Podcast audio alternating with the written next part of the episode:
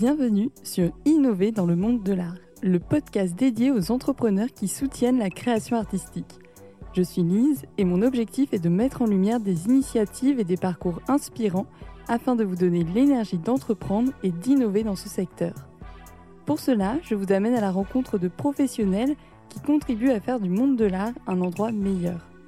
En toute transparence, ils partagent leur cheminement et les défis qu'ils ont relevés pour donner vie à leurs projets. Aujourd'hui, mon invité est Adeline Kubert, la cofondatrice d'Artwork in Promesse, mais également l'hôte du podcast Les Passionnariats et l'agent de Natasha Birds. Artwork in Promesse amène l'art dans les entreprises, mais pas de n'importe quelle manière. Et c'est leur approche singulière qui a retenu mon attention. Les relations entre l'art et les entreprises m'intéressent beaucoup. Je sais que l'association de ces deux mots peut faire grincer quelques dents, ou que d'autres personnes s'interrogent, ne sachant pas exactement ce que l'un peut apporter à l'autre, ou bien si cela est finalement une bonne chose. Et je suis donc très contente que nous ayons une occasion d'approfondir la question grâce à cette interview avec Adeline, une entrepreneure inspirante, vous le verrez. Bonne écoute Bonjour Adeline. Bonjour. Merci beaucoup de me recevoir dans tes locaux d'Artwork in Promesse. Donc on est là pour parler euh, de ton entreprise, mais aussi de toi, ton parcours. Et donc d'abord, je te propose de te présenter. Oui, merci beaucoup. Euh, ravie de t'accueillir ici, en tout cas. Donc moi, c'est Adeline Kubert. Je suis la cofondatrice d'Artwork in Promesse. Ça fait presque cinq ans ah que Artwork in Promesse est né. Euh, d'une belle rencontre avec euh, Samuel Goupil, qui est mon mm. associé, qui euh, ne peut pas être au micro aujourd'hui. Il est en réunion, il en, il en faut bien qu'il travaille. On pense à lui. et, et, donc, moi, je suis ben voilà, une femme de, 31 ans. Ça y est, j'ai soufflé ma 31e bougie la semaine dernière. Bon anniversaire. Merci. je viens du sud de la France. Mm. Et j'aime beaucoup y retourner.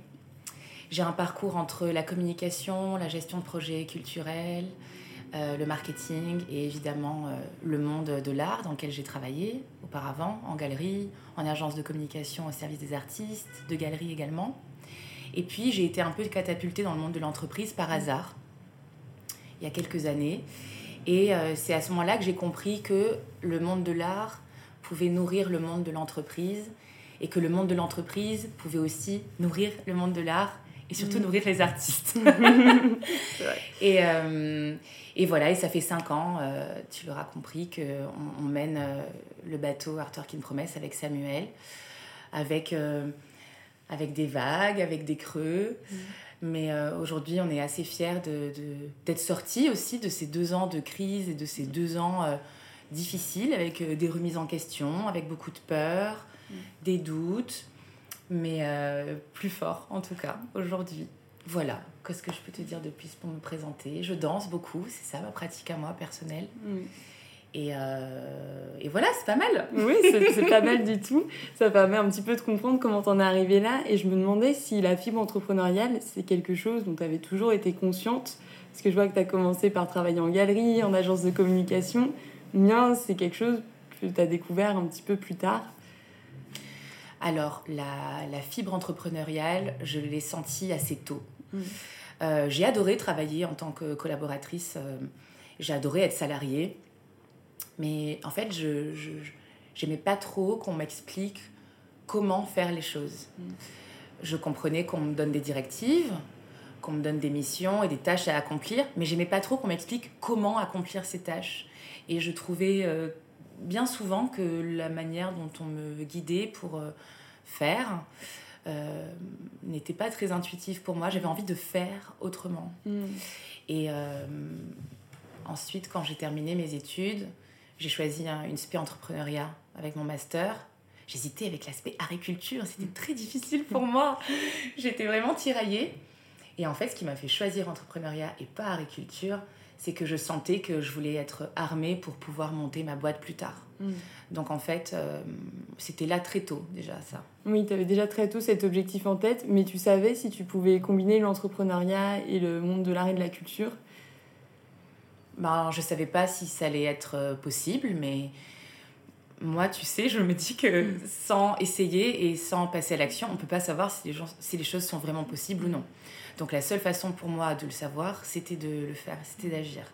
J'ai toujours eu beaucoup d'idées, j'ai toujours eu l'habitude de mettre en pratique mes idées. Donc c'était très logique dans mon parcours fin scolaire et début professionnel d'aller vers ça. Parce que ce qui s'est passé, c'est que euh, Art Work in Promesse est arrivé très tôt dans, dans ma vie professionnelle. Euh, j'ai terminé mes études euh, en alternance, j'ai été embauchée en CDI et dans l'année qui suivait, avec Samuel, on, on posait toutes nos idées concrètement, notre business model et, tout, tout, tout, le canevas d'Art Work in Promesse sur un canapé autour d'une bouteille de rouge. Mmh.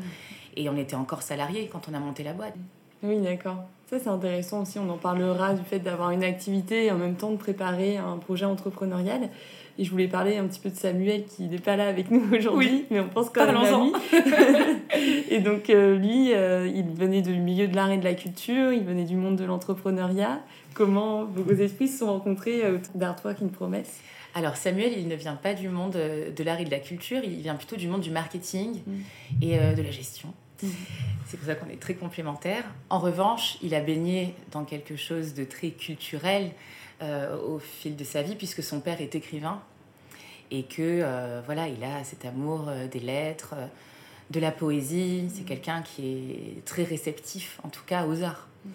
Donc la rencontre, elle s'est faite d'abord amoureusement, puisque Samuel c'est mon compagnon aussi dans la vie, et on, aimait déjà beaucoup travailler ensemble.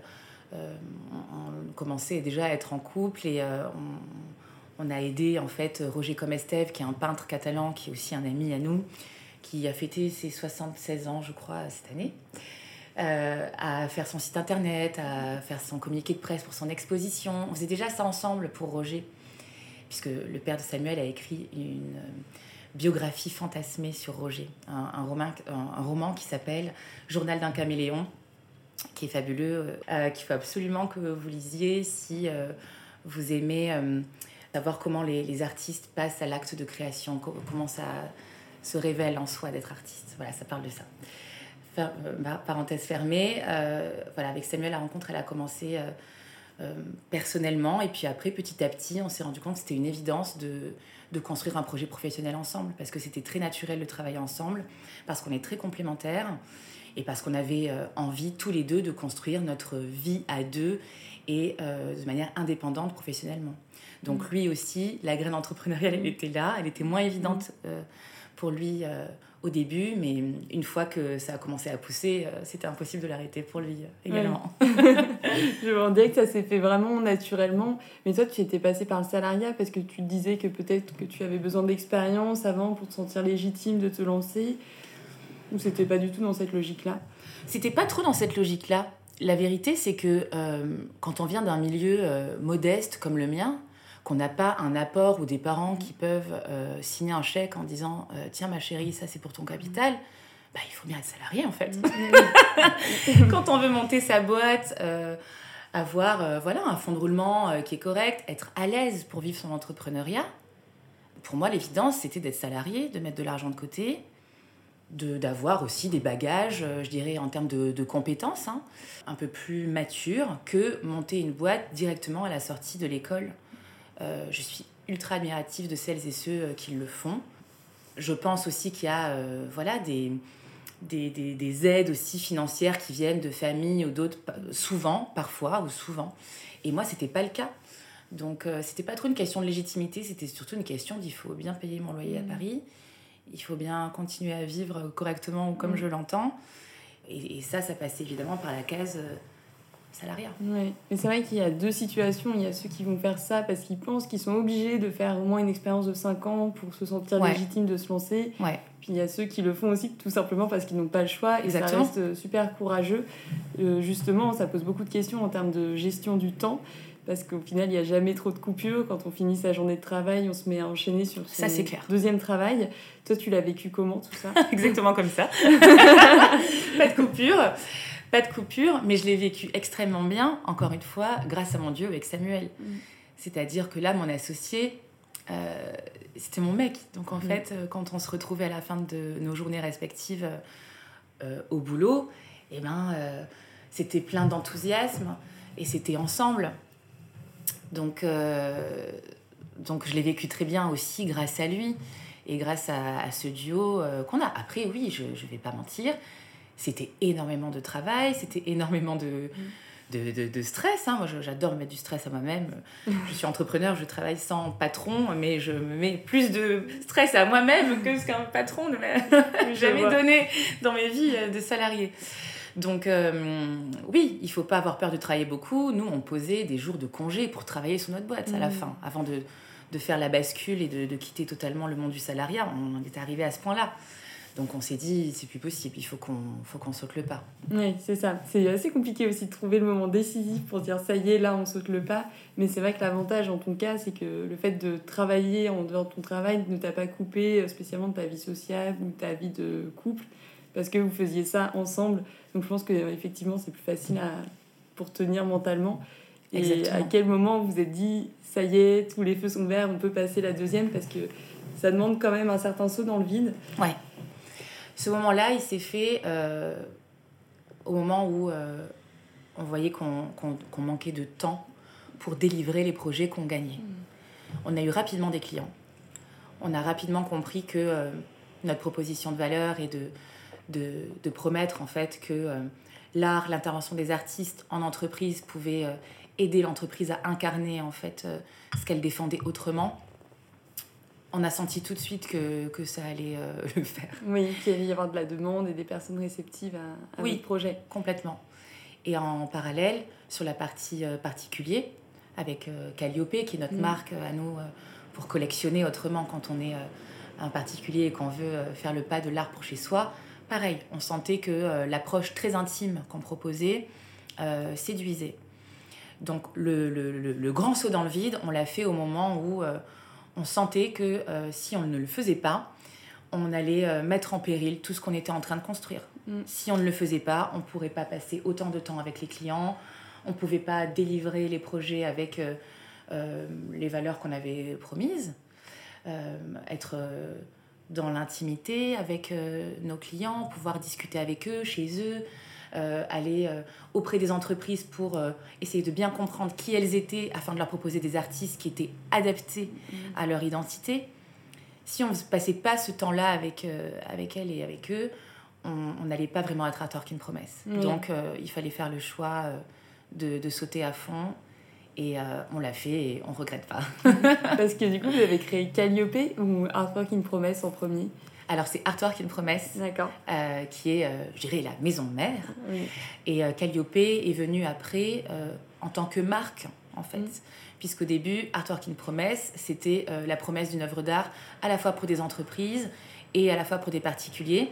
Et au fil du temps, on s'est rendu compte que Artwork in promesse était très connoté entreprise. Mm. Donc, on s'est dit qu'on allait créer une autre marque avec un autre univers et qu'elle serait la fille mm. d'Artwork in promesse. Et c'est comme ça qu'est né Calliope. D'accord, je vois. Donc maintenant qu'on a bien parlé de vous et de votre parcours, peut-être qu'on peut dire à nos auditeurs et auditrices euh, qu'est-ce qu'Artwork une promesse euh, et Calliope aussi? J'ai spoilé du coup un peu, désolée. un petit peu. eh bien, Artwork une promesse est une entreprise qui euh, souhaite, on va le dire, hein, ça, fait un peu pompeux comme ça, mais c'est pas grave, qui souhaite changer la société. Mmh. Et nous, on est très persuadés que les artistes sont des grands messagers et que euh, en changeant toutes les entreprises, on arrivera euh, à la fin à changer la société. Et donc, qu'est-ce qu'ils font, ces artistes à nos côtés? Eh bien, ils construisent ou des œuvres d'art de commande, ou des expositions, toutes sortes d'expériences artistiques qui euh, permettent en fait aux entreprises de communiquer sur leurs engagements d'entreprise différemment. Et derrière engagement, je parle d'engagements environnementaux, d'engagements sociétaux, mmh. autour des sujets d'inclusion, d'égalité femmes-hommes, euh, des sujets qui ont besoin euh, aujourd'hui euh, de bouger dans les entreprises, qui sont à notre sens des micro-sociétés. Les entreprises, il y a des femmes et des hommes qui se croisent tous les jours. Il y a donc forcément des inégalités, il y a forcément des messages à faire passer, de la sensibilisation à faire. Et chez Artwork in Promesse, on le fait au travers de ces expériences artistiques grâce à l'art tu disais que c'était un petit peu pompeux à dire, mais j'avais entendu une phrase une fois qui disait que tous les entrepreneurs veulent changer le monde. Finalement, c'est un peu, ça vient un peu de tout ça. Donc, euh. Mais c'est pas trop le monde qu'on veut changer, nous. On veut surtout changer euh, la manière de voir le monde, plus que de changer le monde. ce qu'on vient toucher, c'est les gens, en fait. C'est euh, les esprits.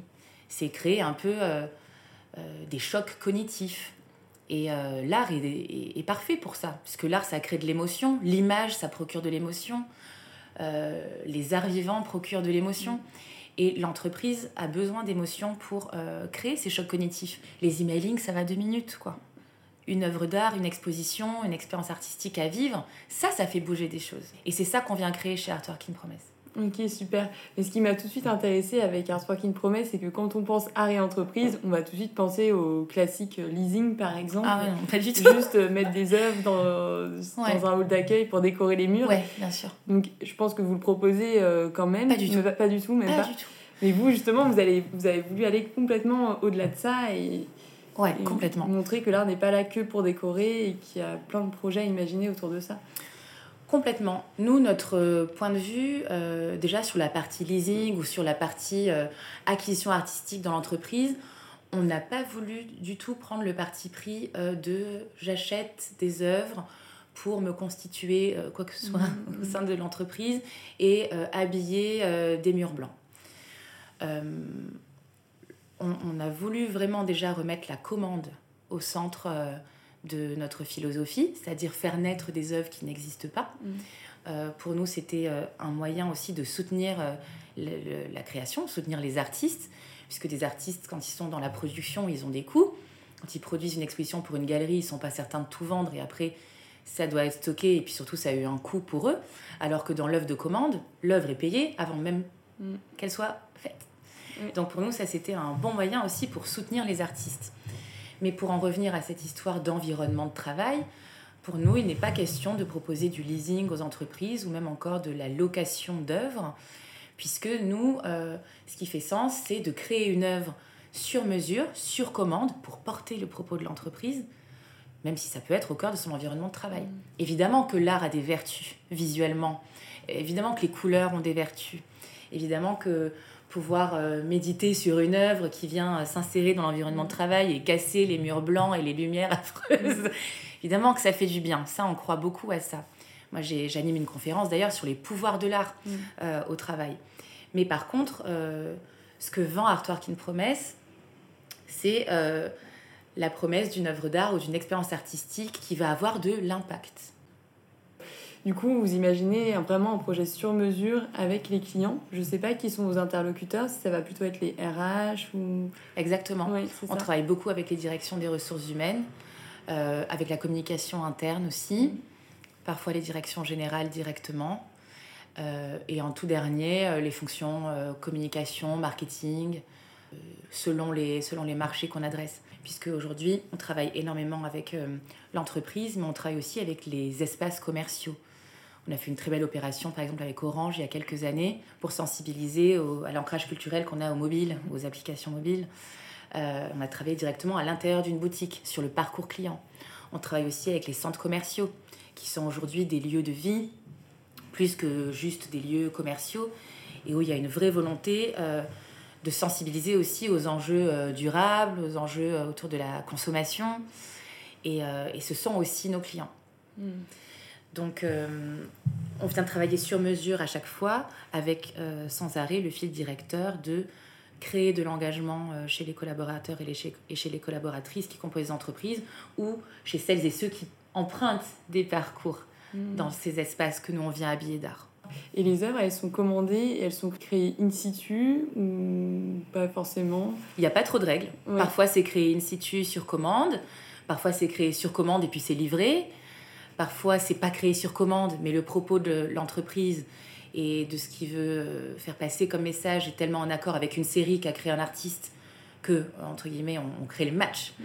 entre cette série qui est déjà existante et qui n'est pas présentée et qui traîne dans une réserve et on vient la présenter dans un espace euh, pour une entreprise qui incarne euh, finalement les propos partagés de l'artiste.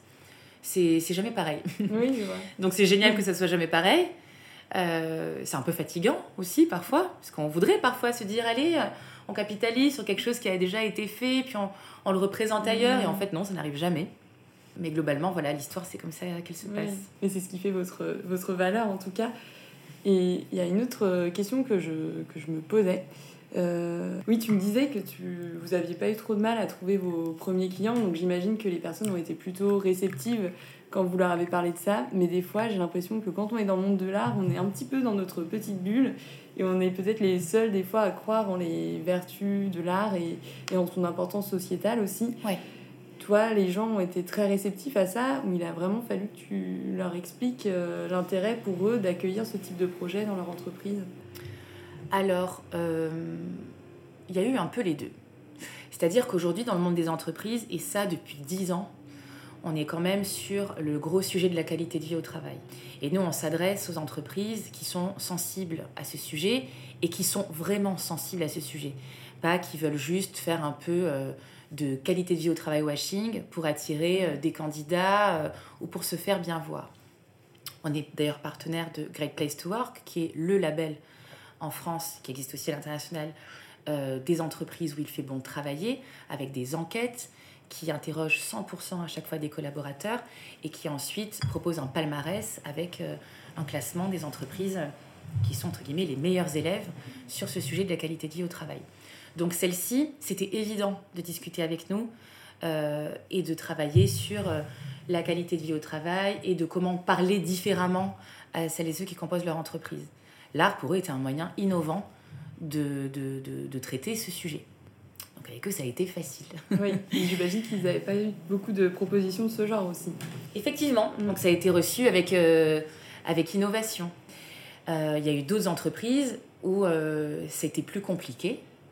Et du coup, on a arrêté les discussions, puisque nous, notre rôle, c'est pas non plus de passer notre vie à convaincre les entreprises qu'il faut travailler avec les artistes pour s'occuper de leurs collaborateurs et de leurs mmh. collaboratrices.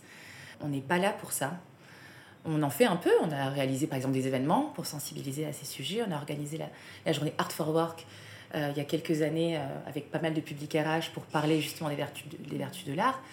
Mais ensuite, on travaille avec ceux et celles qui partagent nos valeurs et notre philosophie. Voilà, mm. c'est comme ça que ça se passe. Oui, après, des fois, il ne faut pas forcer. Et puis, ah, peut-être que dans 5 ans, ils changeront d'avis en voyant qu'autour d'eux, les choses se mettent en, se mettent en place complètement. Souvent, les entreprises, les entreprises qui vendent de l'art euh, aux sociétés, souvent l'argument, ça va être euh, oui, l'art va optimiser les performances euh, de vos collaborateurs, vous les rendre plus productifs, plus créatifs. Vous, j'ai l'impression que vous ne misez pas spécialement sur cet argument, mais vous avez un côté plus engagé, plus. pour dire, c'est plus pour les éveiller, pour les ouvrir à des questions sociétales, c'est ça, non? Exactement.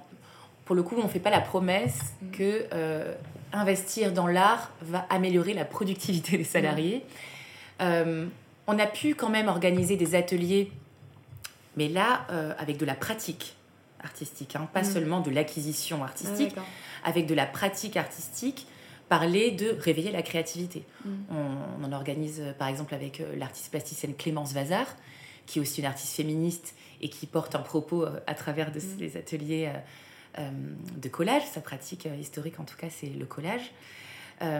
donc là où on vient chercher euh, une promesse du type euh, réveiller la créativité de vos collaborateurs et de vos collaboratrices, c'est quand il y a une pratique et quand il y a concrètement les mains dans le cambouis, mm. mais pas de l'acquisition et de, de, de l'art sur les murs.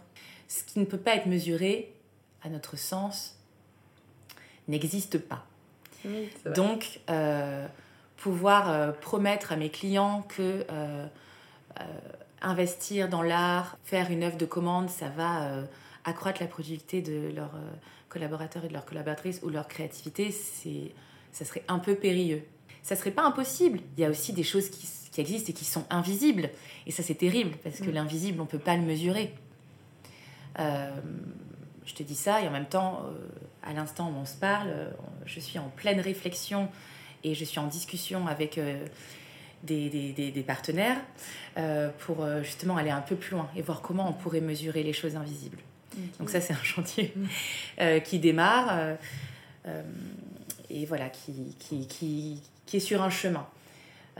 notamment la notion de bien-être, la notion de bonne santé mentale.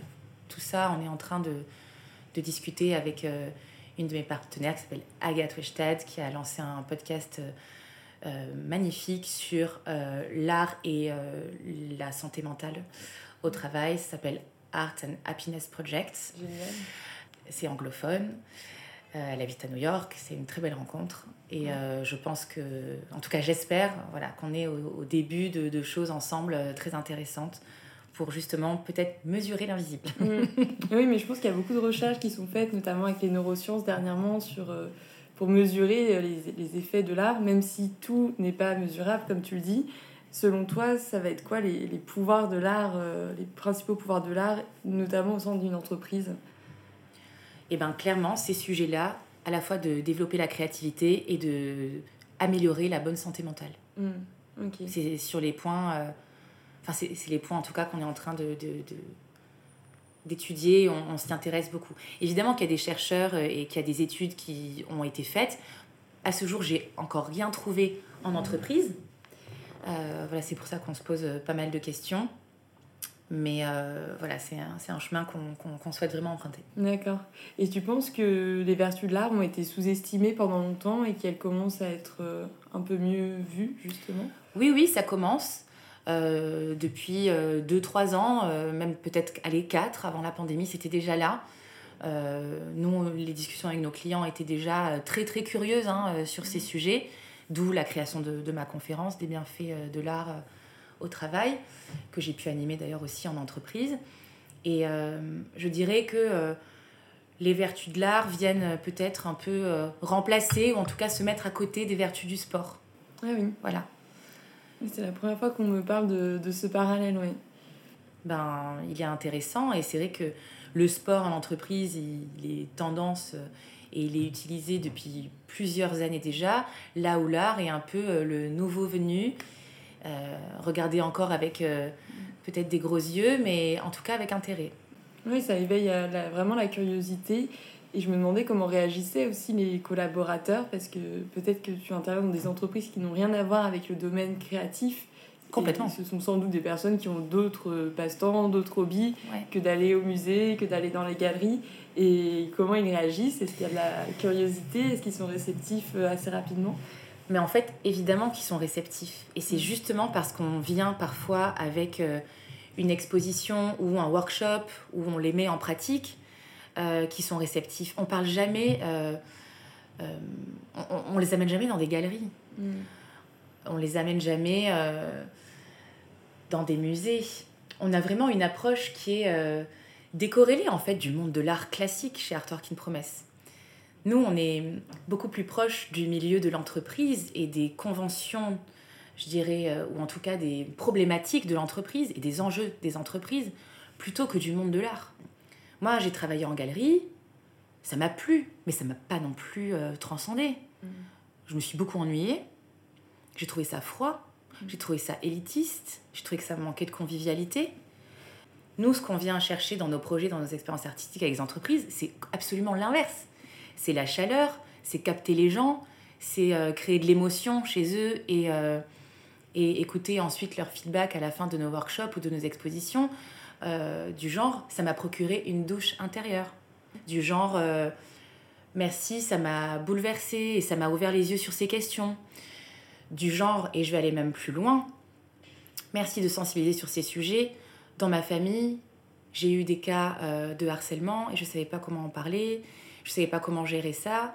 Votre exposition me touche et me fait voir les choses autrement. On vient toucher encore une fois, j'y reviens, les femmes et les hommes grâce à l'art. Et c'est à ça que sert mm. l'art, à créer de l'émotion et à faire changer une vision.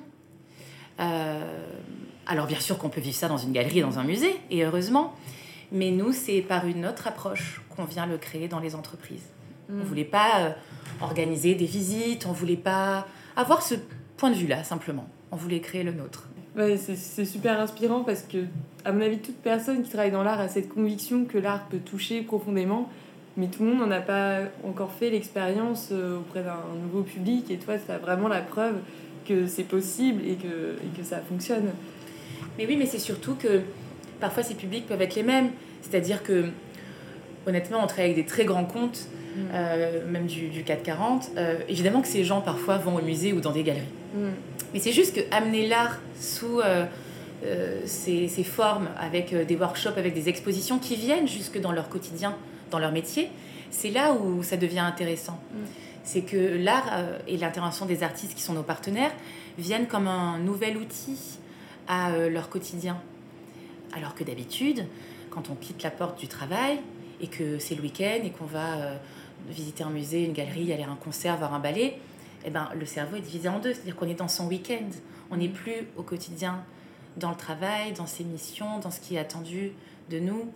Nous, on vient à ces moments-là mm. avec l'art. Et on croit que ça vient vraiment du coup bousculer les choses.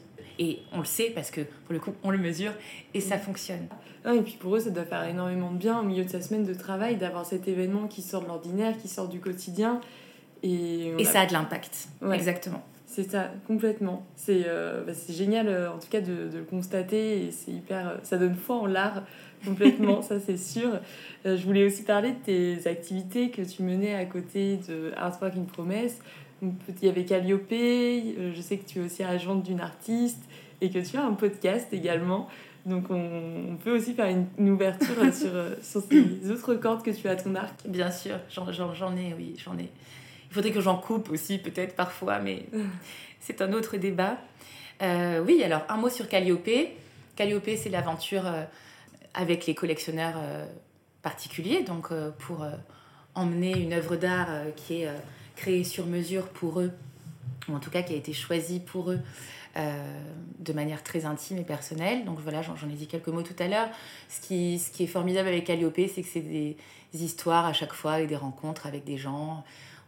On, vient chez eux, on, voit où ils vivent, avec qui ils vivent, et puis on, les écoute pour euh, ensuite leur, recommander en fait des artistes qui seront les créateurs d'une œuvre euh, dont ils vont faire l'acquisition et qui n'existe pas ou qui existe et, qui vont découvrir euh, grâce à notre intervention. Donc c'est magnifique de travailler avec Calliope et avec nos clients aussi. Ça nous sort complètement du contexte entreprise. c'est toujours plus personnel, plus poétique. voilà, il n'y a que des belles histoires. Donc n'hésitez pas aussi à, à, jeter un coup d'œil sur le site de Calliope pour pour voir comment collectionner autrement avec euh, du conseil et une approche personnelle et intime. Voilà. Parce qu'il y a beaucoup de primo-collectionneurs chez Calliope Oh oui, mm. pratiquement. Pratiquement que ça, je dirais. D'accord. Pratiquement que ça. Il y a des exceptions, mais globalement, euh, on, on, est euh, ceux qui qui arrivons à, faire passer à l'acte d'achat, je dirais, quand euh, il y a des amoureux de l'art et qu'il y a un peu la peur d'aller pousser le, la porte de, des galeries ou, pas le temps aussi, tout simplement. Moi, j'ai beaucoup de clients, euh, bah, ils ont juste pas le temps en fait. Ils travaillent beaucoup, ils ont une vie de famille, ils aiment l'art, ils ont envie d'avoir une œuvre, mais ils n'ont pas le temps de gérer ça. Donc, euh, donc voilà, on est un peu les, chercheurs d'artistes. Et, ensuite, on, est au cœur de, du processus de création de commandes. On est vraiment les intermédiaires un artiste euh, ou une artiste, c'est pas toujours évident de se lancer dans la production d'une mm. œuvre de commande. Ils ont besoin d'être assurés, d'être guidés.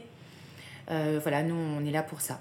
Et mm. d'un autre côté, on est là aussi pour euh, nos clients et pour leur assurer une œuvre qui va respecter, en tout cas, leur idéal. Et c'est vrai que ça prend beaucoup de temps, c'est un travail à plein temps de toujours être à l'affût des, des, nouveaux travaux artistiques, de découvrir des nouveaux artistes. Donc, Ah oui, bah, j'ai une équipe pour ça, heureusement. heureusement qu'elles sont là. Amélie, Joanne et Adèle, et bientôt euh, une autre personne, puisqu'on lance euh, un processus de recrutement pour euh, recruter quelqu'un à temps plein avec nous. Mais oui, oui, heureusement, je ne fais pas ça toute seule et, et, et, on reçoit aussi beaucoup de demandes d'artistes qui veulent travailler et collaborer avec à la fois Art Working Promesse et à la fois Calliope. Donc effectivement, c'est du temps, mais tout part toujours euh, en fait de nos clients, que ce soit avec les entreprises ou avec euh, les particuliers. C'est en étant à leur écoute qu'ensuite on a les idées. Mm. Oui, c'est vrai. C'est pas l'inverse, comme mm. une agence d'artistes où les agents d'artistes et les agences d'artistes ont un pool euh, de créateurs qu'ils cherchent à vendre, à promouvoir auprès de clients. Nous, mm. on part toujours du client, que ce soit l'entreprise ou le collectionneur. Et ensuite, on va chercher qui est le mieux ou la mieux placée pour répondre à cette envie artistique. C'est la dans l'autre chemin, effectivement, ouais, c'est ça. Et puis tu parlais, euh, tu mentionnais ton équipe, on peut parler un petit peu d'eux. Ça fait combien de temps que vous vous êtes entouré Comment vous avez choisi euh, Parce que c'est hyper important d'être euh, bien entouré, d'avoir une bonne équipe. Ah oui, c'est central. Et je pense que quand on l'a jamais fait au début, on se demande comment choisir les bonnes personnes. Ouais. eh ben, je sais toujours pas comment on fait pour choisir les bonnes personnes, mais en tout cas, on le fait bien. Donc, euh, j'espère qu'on va continuer. Non, honnêtement, il y a beaucoup d'intuition de mon côté, beaucoup plus du côté de chez Samuel, hum, de cadre, euh, de, de, compétences attendues. Euh. Ah, Samuel, c'est c'est le tronc et moi je suis les arbres, je suis les, les, les branches et le feuillage c'est comme ça qu'on fonctionne. Donc lui, il me construit toujours une base, voilà ce qui est attendu, voilà ce qu'on attend. Mm. Et puis moi, ensuite, je déploie un peu ça et, et, je sors un petit peu parfois des lignes. Mm. Mais ça a toujours bien fonctionné. Ça fait presque un an qu'on travaille avec euh, nos trois drôles de dames.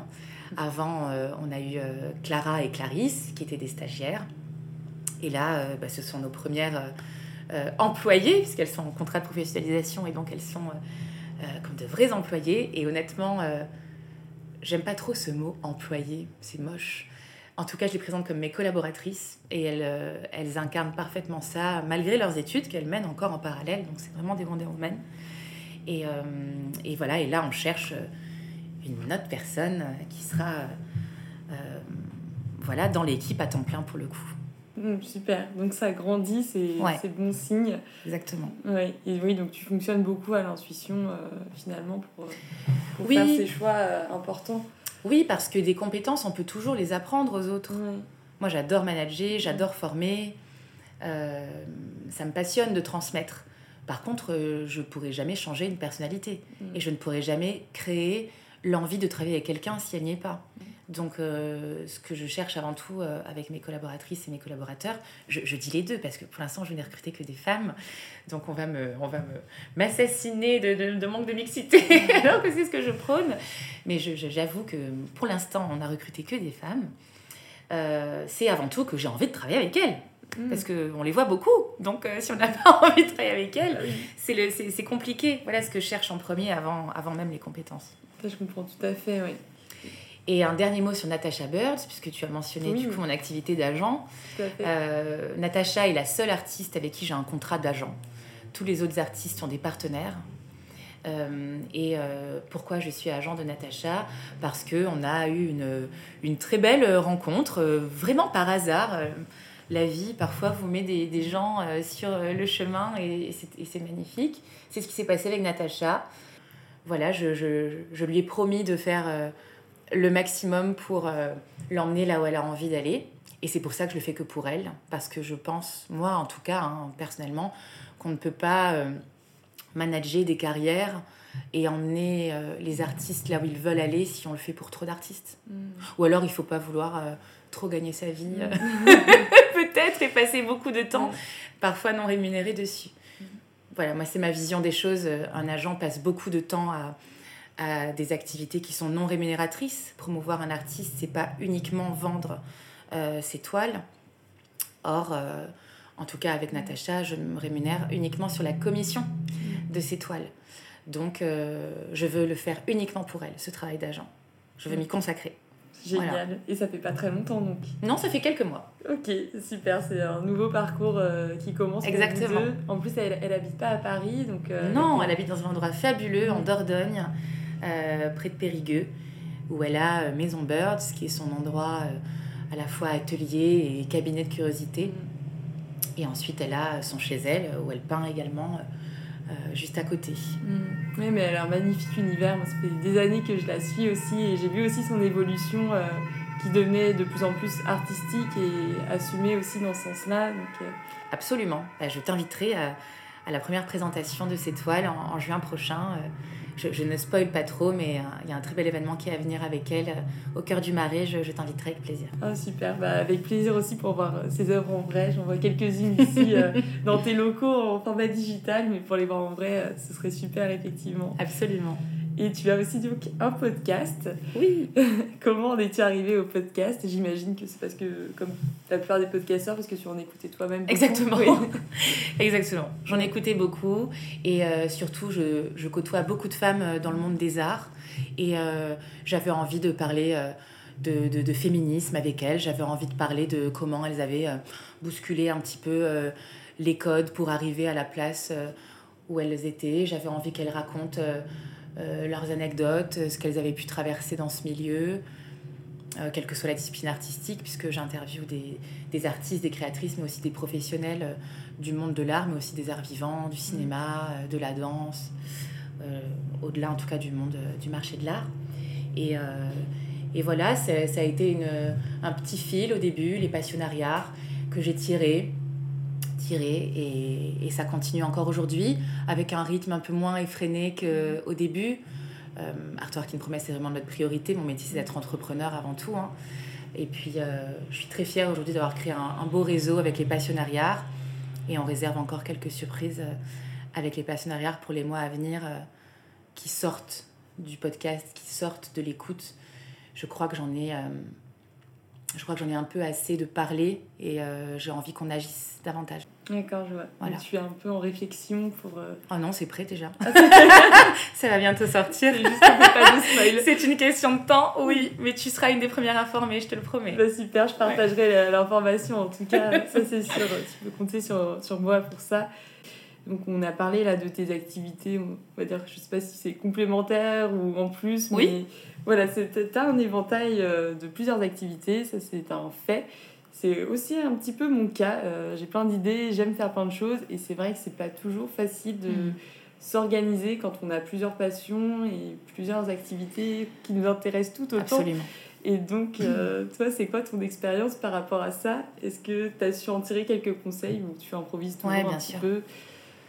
Alors non, j'improvise pas, j'aimerais bien. J'ai beaucoup improvisé mm. et euh, à la fin de l'année 2021, euh, j'ai fait un point et je me suis dit que je ne pouvais plus continuer à faire toutes les choses qui m'enthousiasmaient. Ça a été un peu difficile parce que, euh, comme je le disais au début de cet entretien, j'ai des idées et j'aime les mettre en pratique. Mais force est de constater que au bout d'un moment, et surtout quand on veut développer une entreprise, on ne peut pas faire tout ce qu'on veut tout le temps avec le temps qu'on veut y mettre. Donc j'ai dû euh, supprimer, et je m'apprête encore à le faire, euh, certaines activités tout simplement. Certaines parce qu'elles m'enthousiasment un peu moins plus qu'avant, d'autres parce que euh, je ne peux pas encore les prioriser. Donc aujourd'hui, Artwork in Promesse, Calliope, mon travail d'agent avec Natacha, c'est mon terrain de jeu professionnel et ce sont mes priorités et euh, le reste va le devenir un petit peu moins. Je vois. Bah oui, c'est important à un moment de faire un point, de faire le ménage, parce que sinon, certes, on fait plein de choses qui nous enthousiasment, mais on n'a plus de temps pour soi, et c'est important de laisser un peu de vide aussi pour euh, laisser naître les idées, pour se ressourcer. Complètement. C'est ça. Et, et toi, j'ai l'impression que tu es aussi quelqu'un qui entreprend, euh, comme tu disais, d'une manière assez intuitive, du, en essayant de, je sais pas, je sens que tu cherches euh, comme un, un équilibre aussi pour t'épanouir dans l'entrepreneuriat et pas être tout le temps dans le pragmatisme, dans le business agressif ou des choses comme ça. Et j'avais envie de te poser cette question qui était comment tu fais aussi pour être, comment on fait pour être un entrepreneur, une entrepreneuse ancrée, épanouie, tout en faisant bien son travail? Eh bien, tu viens de le dire, c'est en laissant un peu de vide et en s'autorisant du temps pour soi. Et ça, je pense que c'est la chose la plus difficile pour moi en tant qu'entrepreneur. C'est la plus difficile. Mm. Parce que quand on aime ce qu'on fait, on a du mal à se mettre euh, une heure d'arrêt. Euh, parfois même, euh, on, réalise qu'on a toujours quelque chose à faire. Il y a toujours quelque chose à faire quand tu es entrepreneur. Mm. Donc si tu te dis pas, bon, là j'arrête, tu travailles tout le temps, tout le temps. Et encore plus, puisque Samuel est mon associé, on vit ensemble, on parle de travail très souvent. Mm. Euh, on a toujours des choses à se dire, à se partager, des idées euh, qu'on veut. Enfin voilà, ça ne s'arrête jamais. Donc ce que j'ai appris, et j'apprends encore, franchement j'apprends encore, c'est à se dire stop et à se dire bon allez, euh, la pile alcaline là, on s'arrête un peu. C'est un ami à moi qui m'appelle comme ça, la pile alcaline.